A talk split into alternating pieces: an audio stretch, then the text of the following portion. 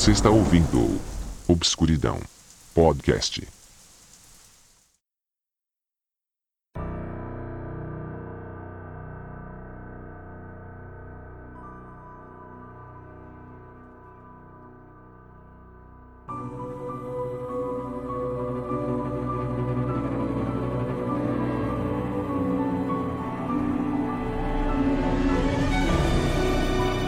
Morte é tão presente em nosso cotidiano quanto a vida. Mesmo assim, ela ainda é um mistério para nós. E há quem diga que o fim não é o último suspiro. Seres etéreos convivem conosco em outros planos, observando, auxiliando e até nos causando mal. Como nos defender de seres que não respeitam paredes e portas? Seja bem-vindo à Obscuridão. Eu sou Guilherme Silveira e hoje à noite de fantasmas.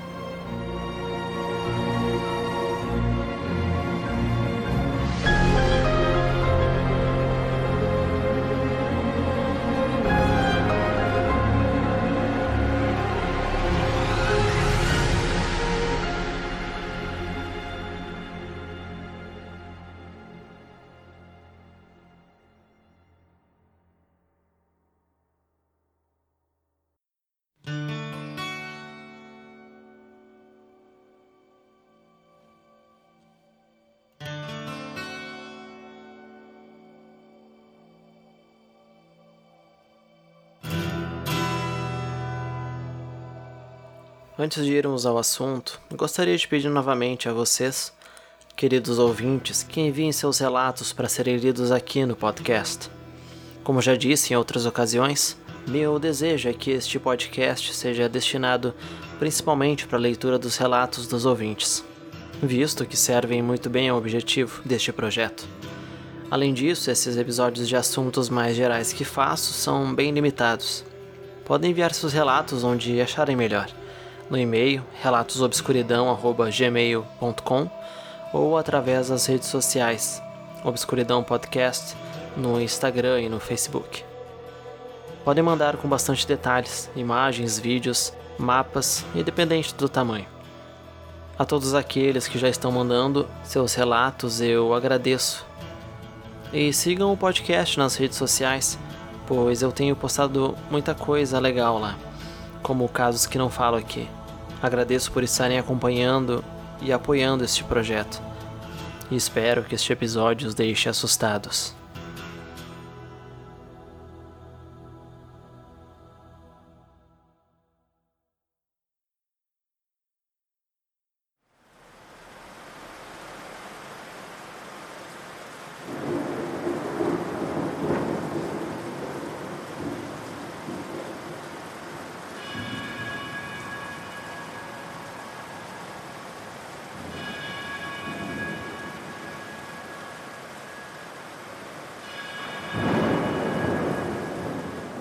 A nossa relação com o que há além da vida remonta desde o início da humanidade. Dificilmente nos conformamos com uma falta de motivo ou a ideia de não sermos os protagonistas do universo, o que uma morte com ponto final nos leva a encarar isso. Porém, ainda existe a possibilidade da morte não ser o fim de fato. Atualmente, vivemos em uma sociedade que encara a morte de uma forma terrível e assustadora, como se não fosse algo natural e o destino certo de todos nós. Os antigos egípcios acreditavam que a morte era algo para se preparar durante a vida, já que haviam ainda provas e instruções para após a morte. Os nórdicos achavam que dependendo de como se morria, poderia ir para lugares diferentes. Se fosse em uma batalha, se deliciaria com farturas e prazeres no Valhalla. Se fosse de uma forma comum, o reino dos mortos da deusa Hel o aguardaria, um local bem mais lúgubre. Mas em um dado momento, o destino dos mortos e dos vivos passaram a se aproximar, já que começou a ocorrer comunicações das, daqueles que partiram, dando a entender que estavam no mesmo plano que nós. O movimento chamado espiritualismo se iniciou no século XIX, que visava essa comunicação. Umas das pioneiras do movimento foram as irmãs Fox, Catherine, Leah e Margaret Fox, supostamente se comunicavam com os mortos por batidas nas paredes. Algo que fez muito sucesso na época, trazendo muitas pessoas para acompanhar o fenômeno. Posteriormente, uma das irmãs revelou a farsa e a fama delas acabou se perdendo. Porém, a ideia permaneceu, e outros acontecimentos passaram a criar diversos movimentos relacionados, entre eles o Espiritismo, uma doutrina inevitável de se falar pela forte ligação com o conceito dos espíritos. Surgida através de Allan Kardec após observar o fenômeno das mesas girantes no século XIX e passar a se comunicar com esses seres que faziam essas maravilhas, compilando então uma doutrina de aperfeiçoamento moral do homem com o auxílio dos espíritos desencarnados, além do viés científico que Kardec priorizou inserir na sua obra, mesmo que não tenha atendido todos os requisitos da comprovação científica. Mas afinal, o que são os fantasmas? Por que nem todos os veem? São perguntas cheias de teorias para explicá-las. Como já venho falando em episódios anteriores, a mente humana é capaz de coisas inimagináveis quando o assunto é ilusões sensoriais.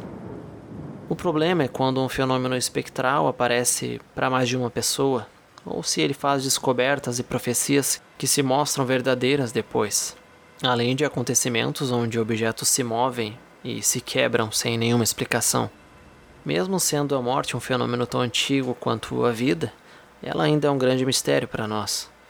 Há quem diga que os espíritos são apenas demônios na tentativa de nos persuadir e assustar. Apesar de haverem relatos em que eles praticam o bem, até mesmo salvando vidas. Outras religiões creem se tratar de fato de pessoas que faleceram e buscam a paz deste espírito. Há quem diga que eles devem voltar em uma nova vida, a chamada reencarnação. Caçadores de fantasmas utilizam aparelhos eletrônicos para localizá-los como medidores de temperatura e de campo eletromagnético. Já a própria ciência consegue reproduzir em laboratório a famosa sensação de presença além de visões sobrenaturais. Outro assunto recorrente nesse sentido são os chamados locais assombrados, que aos montes habitam a cultura popular. Prédios antigos ou onde morreram pessoas violentamente costumam receber essa atribuição.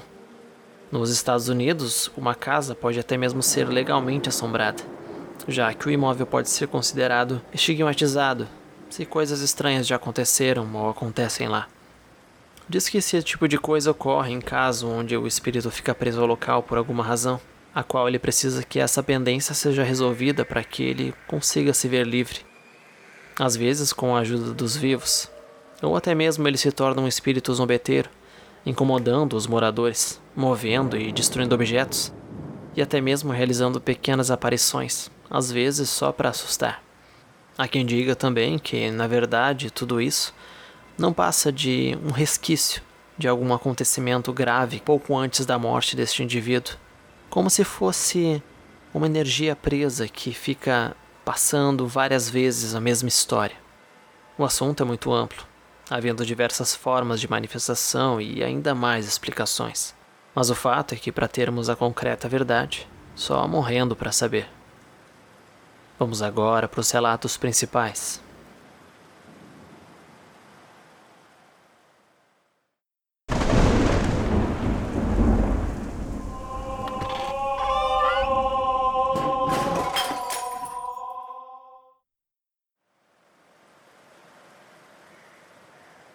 O Testamento de James Chaffin James Chaffin era um fazendeiro de Moxville, nos Estados Unidos, que morreu após uma queda, deixando a sua esposa e quatro filhos. Segundo seu testamento, a fazenda era para o seu terceiro filho, Marshall, que por causalidade do destino morreu um ano depois. A fazenda então terminou nas mãos da viúva, que quatro anos depois ficou impactada ao saber que o seu segundo filho do casal, James, havia iniciado um processo legal afirmando possuir outro testamento, que ele havia chegado em mãos através de conversas com o fantasma de seu pai. James afirmava que foi visitado pelo espírito, que lhe disse que no seu antigo paletó ele poderia encontrar outro testamento. Quando a vestimenta foi examinada, foi descoberto que havia um bolso extra, dentro do qual estava uma nota que dizia: Leia o 27 capítulo do Gênesis na velha Bíblia de meu pai. Após encontrar essa Bíblia, foi descoberto que havia um testamento na página indicada, escrito em 1919, onde o pai exigia que a fazenda fosse dividida de forma justa entre os quatro filhos. Já que a caligrafia foi verificada por especialistas, inclusive a viúva acreditou na história, o que acabou sendo considerada como verdadeira.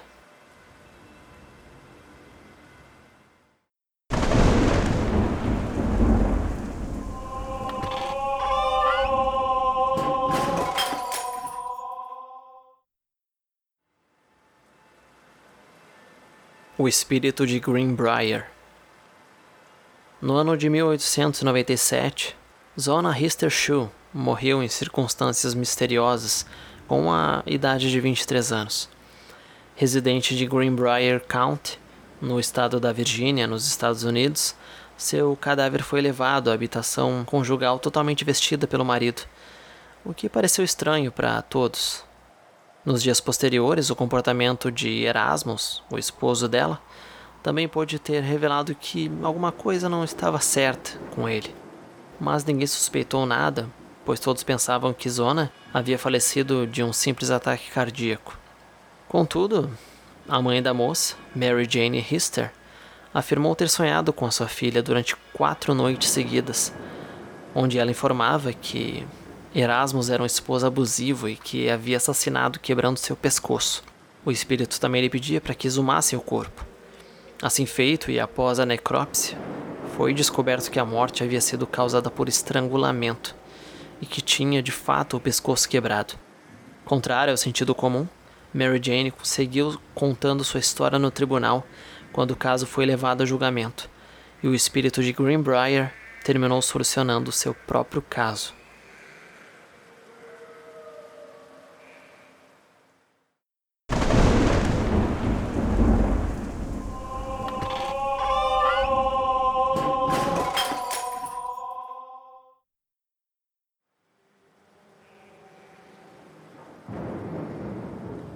Poltergeist de Enfield. Na noite de 31 de agosto de 1977, na rua Green Street, em Enfield, no norte de Londres, no Reino Unido, Peggy Hodgson entrou no quarto de seus filhos e viu uma penteadeira se movendo sozinha. Ela disse que até mesmo tentou empurrar a penteadeira depois duas vezes, mas não conseguiu movê-la. O estranho episódio foi acompanhado de repetidos barulhos de batidas, com medo, ela pediu que um de seus filhos fosse chamar seu vizinho, Vic Nottingham. Ele conta que escutou batidas quando entrava pela porta principal, que andou pela casa e não conseguia entender o que estava acontecendo. Por isso, ele optou por chamar a polícia. Foi então que a policial Carolyn Hips foi a primeira a chegar ao local e viu uma cadeira deslizar sem explicação pelo quarto. Ela conta que a cadeira se levantou cerca de 1,5 centímetros do chão e deslizou aproximadamente 1 a 1 metro e meio para a direita. Contudo, esses três acontecimentos só deixaram todos ainda mais confusos. Estes foram os primeiros acontecimentos de uma série de relatos impressionantes. Conforme aconteciam coisas estranhas na casa, o fotojornalista Graham Morris recebeu um telefonema no jornal Daily Mirror para ir até a casa dos Hodgkinson para um trabalho que, segundo ele, mudou sua vida. Para ele era claro que os acontecimentos estranhos ocorriam quando as crianças estavam em casa, especialmente uma delas, Janet. Ao chegar na casa, ele parou na penumbra da cozinha enquanto adultos levavam uma a uma as crianças que estavam dormindo. E ele falou que de repente os objetos simplesmente começaram a voar. Até mesmo um pedaço de Lego atingiu o olho direito dele. E até hoje, Morris se diz convencido de que os objetos da cozinha não foram atirados nem levantados por ninguém. Ele diz ter se posicionado na esquina do cômodo para ter uma visão clara de todas as pessoas que estavam ali. E ele diz que nenhuma delas estava fazendo nada. Em uma das sequências de fotos que ele fez da casa, ele mostra um momento em que Janet levitava em seu quarto. A fama do local se excedeu pela cidade. Foi então que Maurice Gross, membro da Sociedade para Investigação Psíquica, coordenou uma investigação para ver o que estava ocorrendo naquela casa. Ele disse que ele mesmo viu bolas de gude se movendo de um lado para o outro, que viu a porta se mover sem nenhuma ajuda e que sentiu uma diminuição de temperatura sem nenhuma explicação. No início de novembro de 1977, ele confrontou a suposta presença na sala de estar. Quando ele perguntou: Você está brincando comigo? Ele disse que alguma força invisível atirou uma caixa de papelão e uma almofada nele. No ano seguinte, o casal de americanos Ed e Lorraine Warren, que se consideravam demonologistas, também visitaram a casa e gravaram entrevistas com os Hodgkinson e outras imagens dos fenômenos aparentemente sobrenaturais. Uma voz rouca e masculina começou a ser ouvida quando as crianças estavam em algum cômodo. Ela parecia emanar de trás de Janet Hodgkinson, que dizia que a voz vinha da parte posterior do seu pescoço. A avó se identificou como o antigo morador da casa, Bill Wilkins, que morreu aos 72 anos de idade. Interrogado por Richard Gross, um dos investigadores paranormais, o espírito disse que morreu de uma hemorragia Morri em uma cadeira que ficava em um canto do andar de baixo, disse ele. Quando perguntaram por que Janet não podia vê-lo, a voz respondeu: Sou invisível, porque sou um G-H-O-S-T. A palavra fantasma em inglês, só que soletrada. A história da sua morte foi corroborada mais tarde por Terry, o filho do ex-morador da casa, que de fato se chamava Wilkins. Janet e Margaret Hodgkinson as duas crianças no centro do caso foram entrevistadas recentemente sobre as suas experiências. Conforme disse Margaret, todos estávamos em um estado terrível, muito assustados e cansados, e isso piorou à medida que o tempo passava. Já a Janet conta que houve levitação, vozes e depois que uma cortina se enrolou no seu pescoço. E isso foi muito perigoso e fez perceber que aquilo podia matar ela. Com o tempo, os acontecimentos pararam, e até hoje não se sabe qual a explicação científica para o que ocorreu no endereço 284 da Green Street, em Ifield, durante o verão de 1977.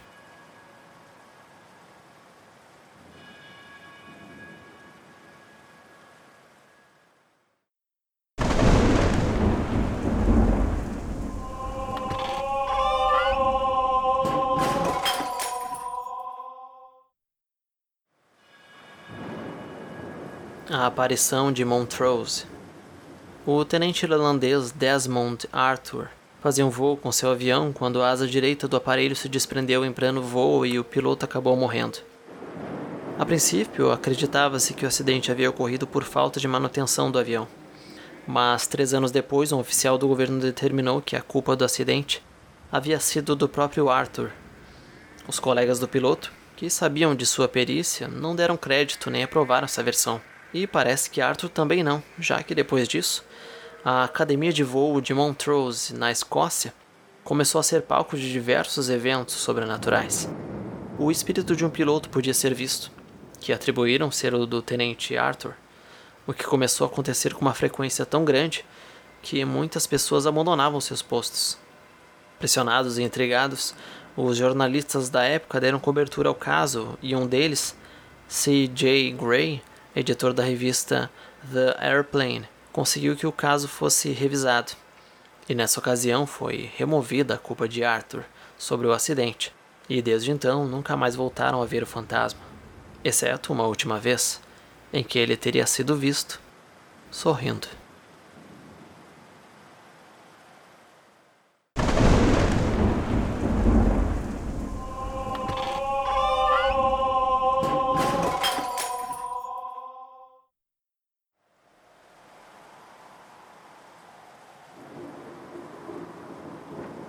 O caso Maurício Henrique.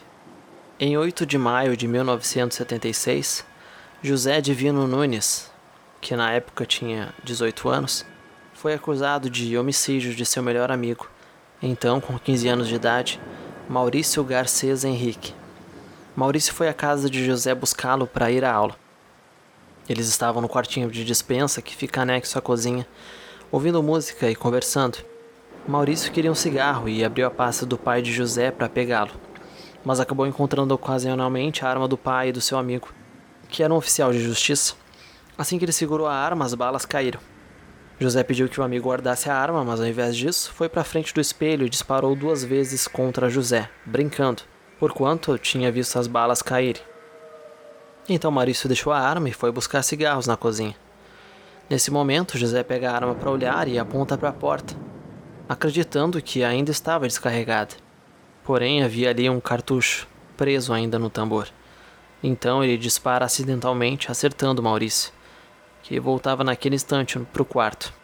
Apesar do socorro imediato da mãe e do réu, Maurício morreu logo em seguida, já chegando ao hospital sem vida. Inconformados com a morte do filho, os pais de Maurício vão ao cemitério diariamente durante um mês. Nesse inteirinho, alguém apresenta para eles livros espíritas, para que os ajude a superar a perda, mesmo sabendo que eles eram católicos. Os pais de Maurício então resolvem procurar Chico Xavier, e vão a Uberaba. E finalmente, após dois anos e 19 dias da fatalidade, em 27 de maio de 1978, receberam a primeira mensagem assinada por seu filho, descrevendo as minúcias do acidente e corroborando.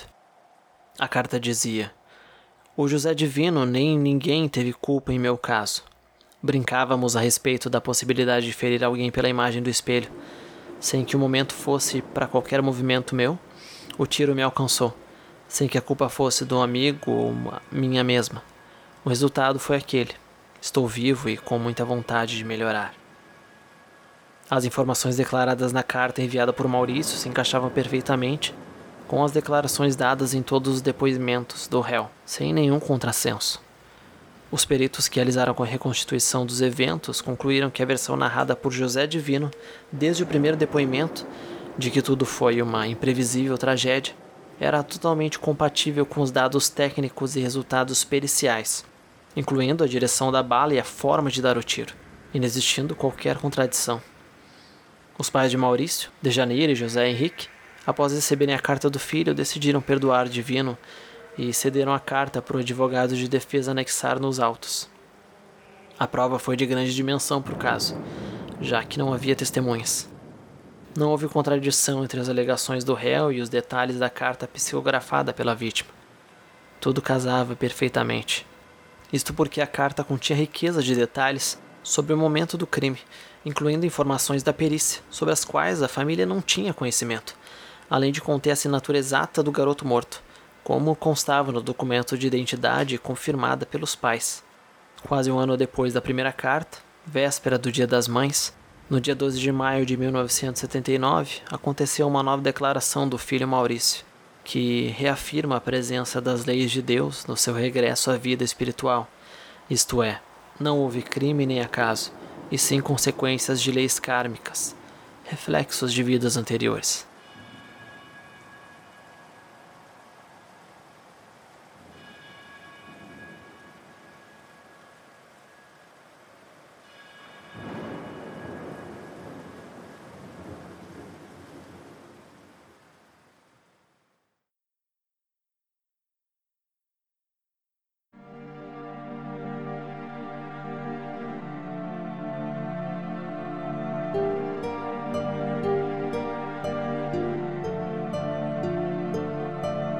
Certamente, um dos fenômenos sobrenaturais mais recorrentes é visões de quem já partiu. E apesar disso nos amedrontar, certamente instiga nosso antigo desejo de saber o que existe do lado de lá. Caso tenha se recordado de uma aparição que você ou alguém que conhece presenciou, terei o prazer de receber este relato. Obrigado por ouvir este episódio e adeus.